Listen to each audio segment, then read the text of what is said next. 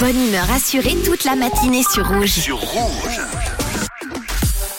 11h25, vous êtes euh, sur Rouge dans ce 9-13 avec euh, désormais un mot, trois définitions. Aujourd'hui, je vais vous donner un mot et trois définitions. Ce sera à vous de trouver laquelle est la bonne définition avec euh, pour aujourd'hui le mot l'antiponé. Alors, première définition, l'antiponé est le fait d'être ponéophobe, hypophobe pour être exact et c'est juste le fait de détester les poneys. Deuxième définition, l'antiponé, c'est-à-dire perdre son temps, s'attarder en discours futile ou alors inutile, tergiverser, faire secret, des difficultés. Et comme troisième définition pour aujourd'hui, l'antiponé, ça veut dire euh, pour comprendre ce verbe, il faut déjà voir d'où il vient. Et c'est un mot de la même famille que le mot lentille. Et en fait, c'est un mot de l'époque qui a été aujourd'hui remplacé par le mot lampion. C'était du coup euh, l'antiponé, les petites bougies, les lampes que l'on utilisait pour voir la nuit. On appelait ça avant je l'antipone. Un, deux ou trois, quelle est la bonne définition? Vous me répondez sur le WhatsApp de Rouge